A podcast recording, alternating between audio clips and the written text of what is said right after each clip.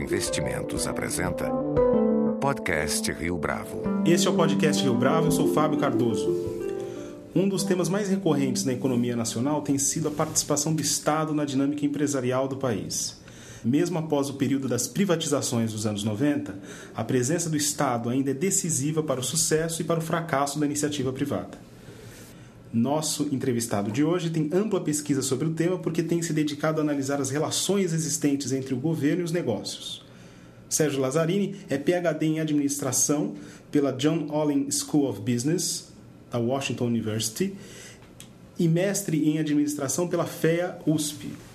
É professor titular de Organização e Estratégia e diretor de pesquisa e pós-graduação do INSPER Instituto de Ensino e Pesquisa, para onde leciona desde 2002.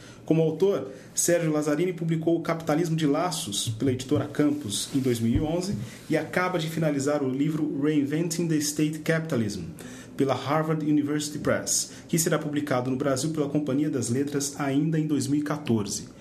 Sérgio, um prazer tê-lo conosco aqui no podcast Rio Bravo.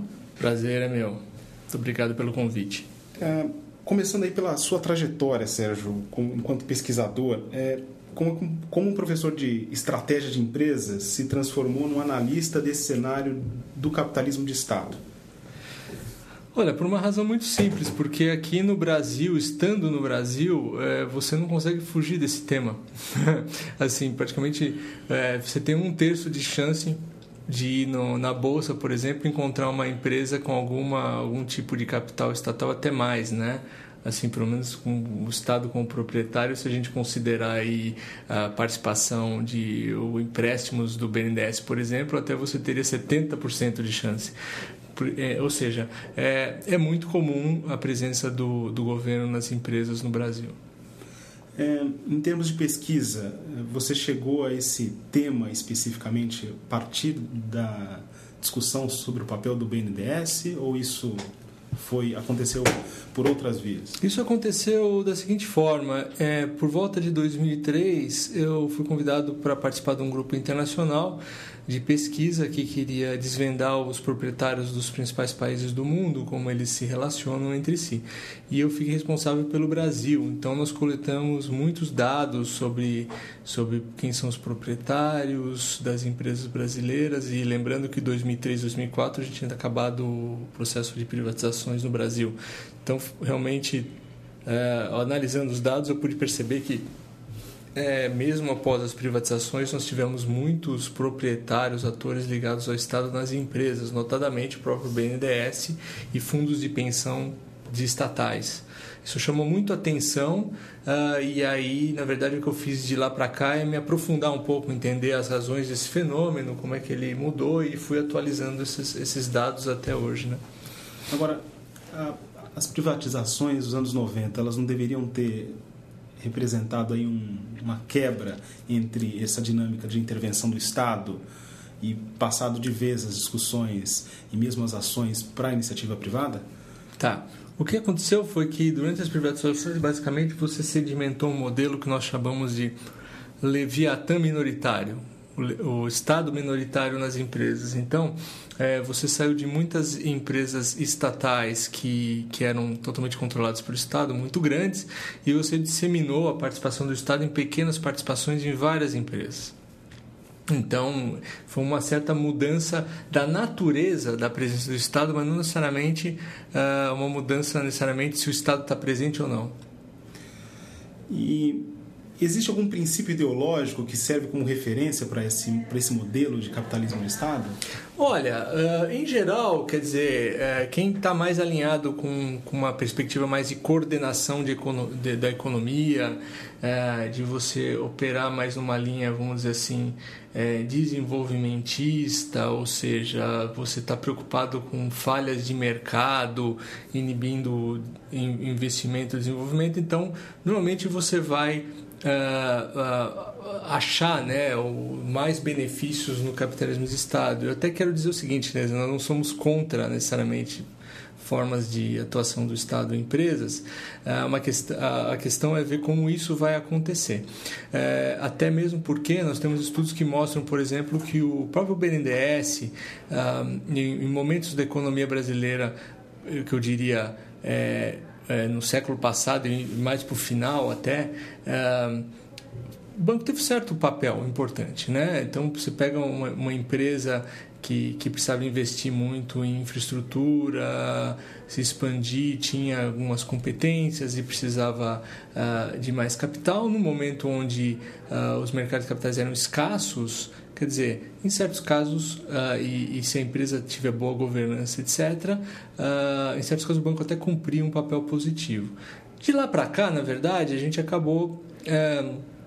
É, na verdade, é, tendo diversas mudanças importantes. O primeiro foi até uma melhoria das condições é, internacionais para mercados emergentes, um aumento da capitalização de bolsa nossa e aumento de fontes de, de captação de recursos das empresas, que realmente fez com que uh, aumentasse muito as possibilidades das empresas de se capitalizar.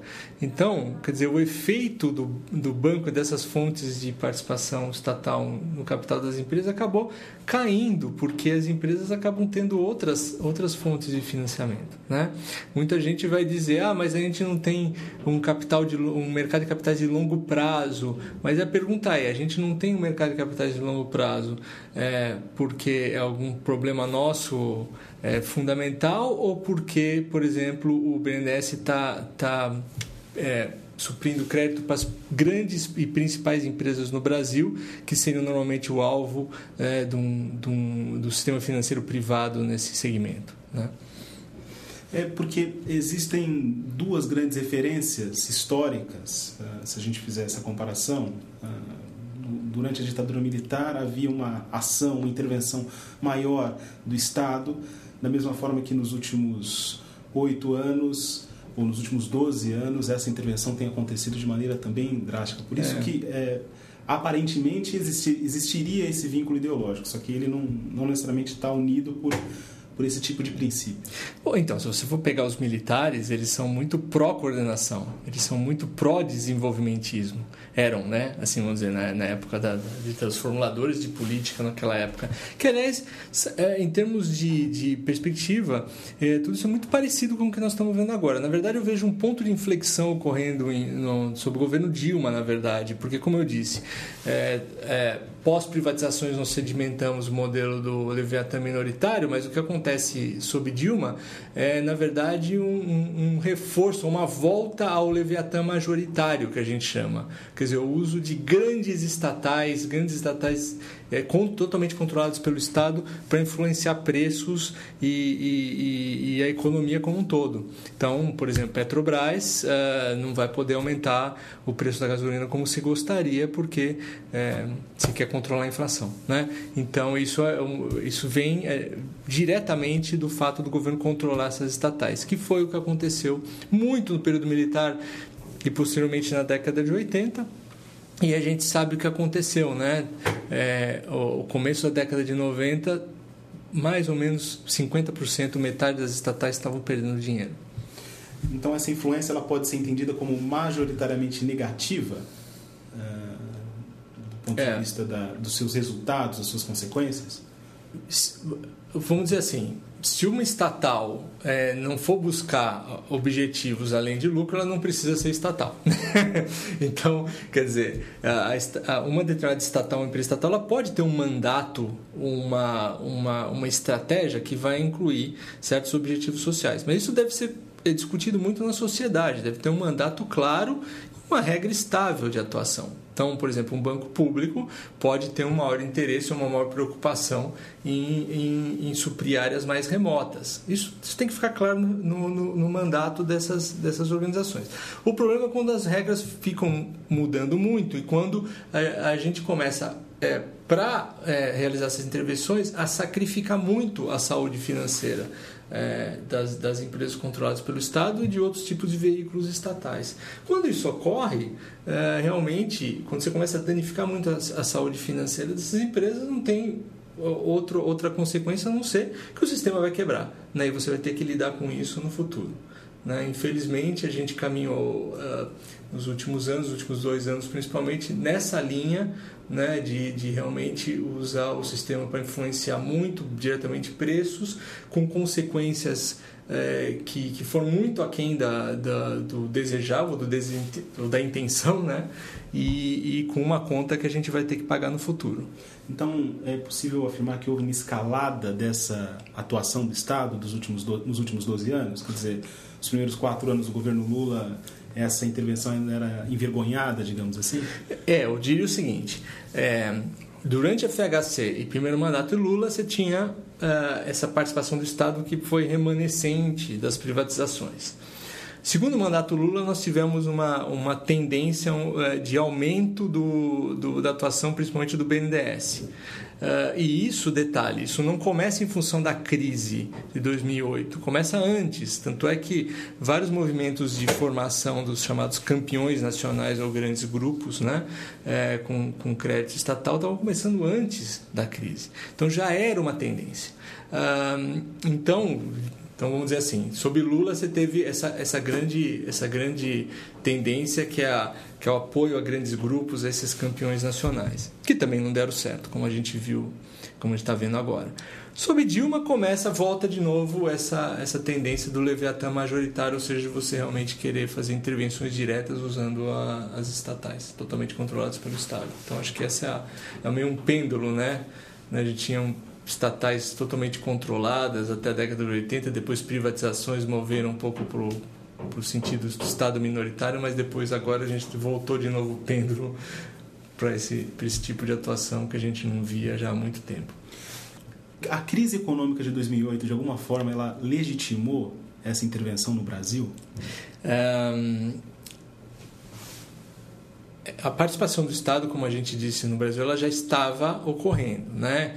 Mesmo durante as privatizações, um dos argumentos de se manter BNDES e fundos de pensão nas empresas privatizadas é, é, que o Estado ainda poderia permanecer com um certo pé nas empresas, com uma certa participação nas empresas, né? Então sempre houve essa preocupação de você privatizar completamente. Sempre houve críticas. O nosso processo de privatização foi muito criticado uh, por, por grupos, né, vamos dizer assim, mais à esquerda. Tá certo? Uh, agora, é, de fato, a crise de 2008 ela, ela passou um sinal de que, uh, olha, os mercados não funcionam e assim por diante. O que é, o que é discutível, né? Quer dizer, tem várias discussões sobre qual, qual foi a causa da crise e assim por diante. Uh, e, e, e, a, e a consequência, a reação foi realmente uh, se mover, mover de novo o pêndulo numa, numa forte ação de, de defesa de um Estado muito mais ativo e assim por diante, quanto que a gente poderia simplesmente ter continuado a nossa trajetória de reformas e assim por diante. Né? Ah, até a, a crença de que se, o, por exemplo, o BNDES não tivesse expandido muito durante a crise, a gente teria entrado em algum tipo de, de recessão, o que na verdade também é discutível porque a nossa economia naquele período estava muito em função dos, dos mercados de commodities, numa conjuntura internacional ditada muito por China. A China é, a China tava, continuou crescendo, né? mesmo logo depois da crise, e nós viemos a reboque. Então foram anos relativamente bons, quer dizer, eu acho que o pessoal superestimou uh, qual foi o efeito do Estado em tentar salvar a economia. Né? Acho que teve um papel, mas realmente foi superestimado. E isso continuou no atual governo. Né?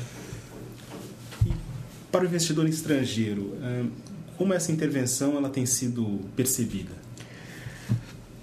Ah, acho que com muita, muita, assim, é, muita reação negativa, é, porque vamos colocar da seguinte forma: o investidor ele não tem medo das estatais em geral, ele não tem medo da participação do Estado. Tanto é que teve um, um relatório de um um banco muito conhecido há um tempo atrás, inclusive recomendando investimentos em empresas controladas pelo Estado. Porque empresas, empresas com participação do Estado, por exemplo, como, como a Vale, que tem uma participação minoritária do Estado, até a Petrobras, elas, elas são empresas que controlam recursos naturais do país, elas têm rendas, a princípio. São empresas que podem uh, gerar, gerar lucro e valor. A questão é que quando os investidores começam a perceber que há uma, uma intervenção incerta, quando, quando as regras do jogo mudam e isso fica muito difícil de prever, e você começa a danificar muito a lucratividade das empresas, realmente você causa um grau de incerteza para o investimento tal que você é, reduz a atratividade, sem dúvida. E no plano internacional, ainda no plano internacional, quais são os países que adotam uma estratégia semelhante à do Brasil? Uh, no plano internacional você tem uma gradação, né? O, exceto pelo talvez o mundo anglo-saxão, alguns países, assim você tem você tem muita presença do Estado. Né? Uh, na Europa continental, você vê na França, por exemplo, é, empresas que têm uma participação minoritária do governo francês. Então, assim, um, nos, nos, países nórdicos. Então, você tem uma, uma, uma, uma gradação muito grande, diferentes graus de intensidade. Um, e China seria talvez um caso aí onde a, a, a, o peso estatal é muito forte, com muitas empresas totalmente controladas por Estado. O Brasil está mais num, num, campo mais é, é, mais assim do, do, do, Estado em geral, ou na sua maior parte mais minoritário, que é similar, por exemplo, à Índia. Uh, muito embora, como eu disse, aqui no Brasil a gente teve mais recentemente um, uma tendência a usar mais as estatais totalmente controladas pelo Estado. Mas, enfim. Uh, então, se é uma, é uma grande, é um grande, uh, uma grande variedade de, de modelos no mundo. E uh, a questão não é qual modelo é melhor ou pior, é assim, dado o seu modelo, como, se ele, como você faz ele funcionar, ou como você evita excessos, basicamente.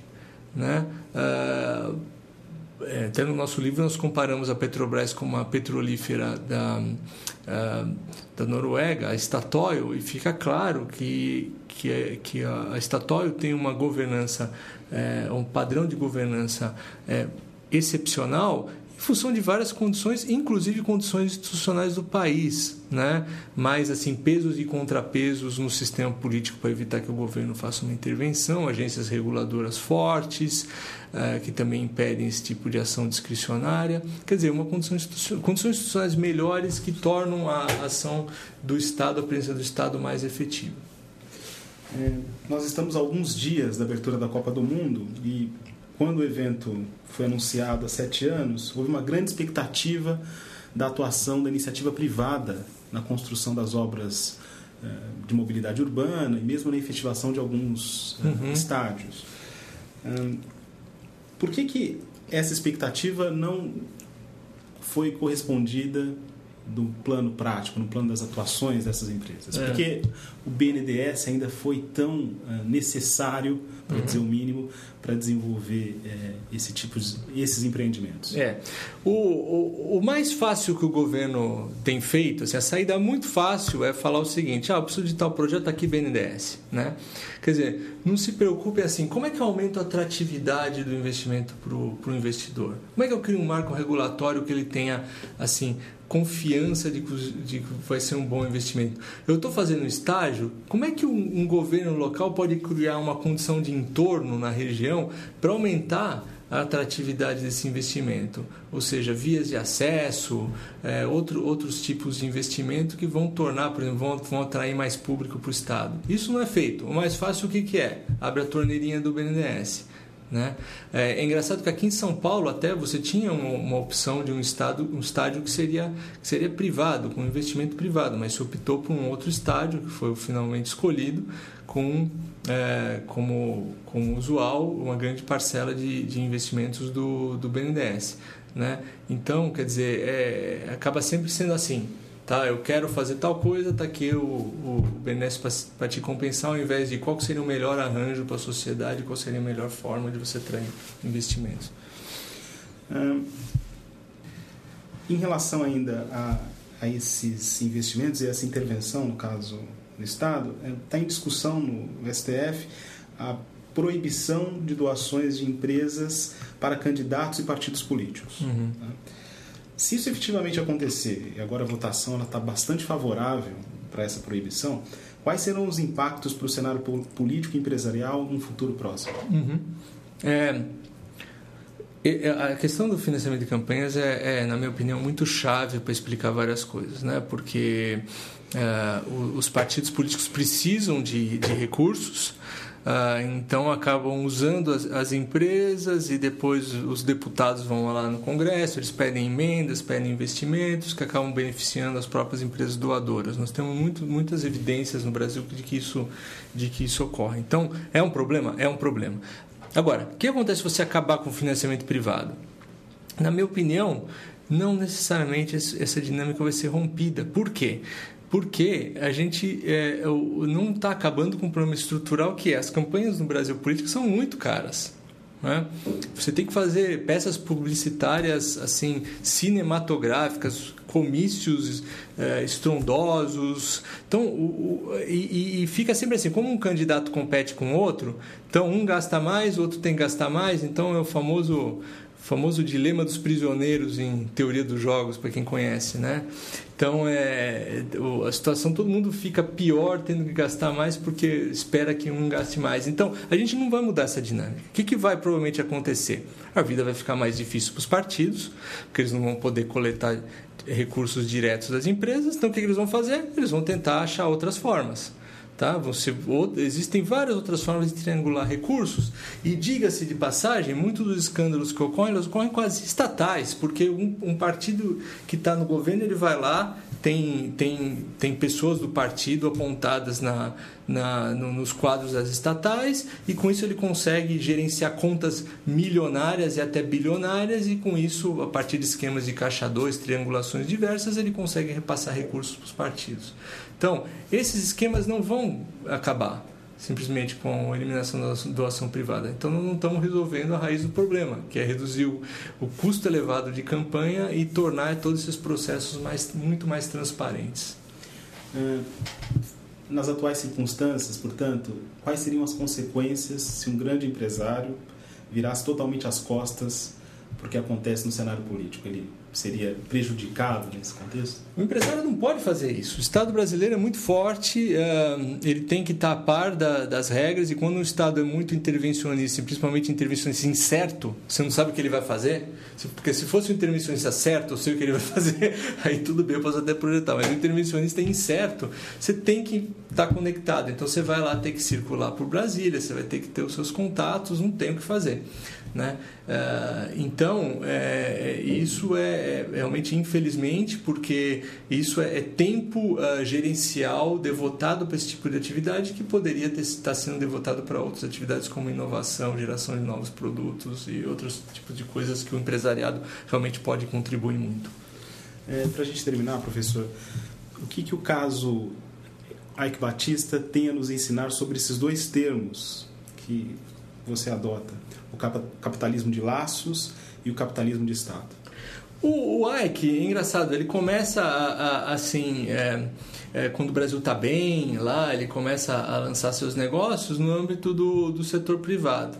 Rapidamente ele começa a descobrir os benefícios de conexão com o setor público, né? então doações para políticos diversos em nível estadual, depois contatos em nível federal, aí consegue recursos recursos públicos, ele começa a perceber que ele tem é, essa, em tese, essa habilidade de contato e começa a se diversificar muito, as, as empresas vão perdendo foco, não conseguem gerar resultado e não dá certo. Né?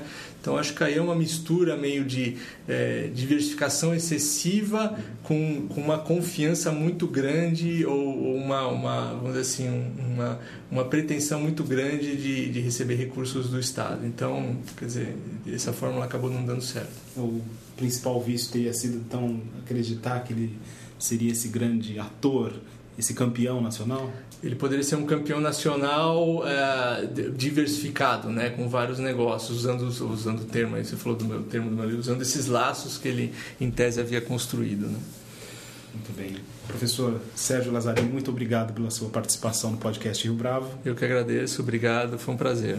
Com edição de Flávio Duarte e produção gráfica de Leonardo Testa, este foi mais um podcast Rio Bravo. Você pode comentar essa entrevista no SoundCloud, no iTunes ou no Facebook da Rio Bravo.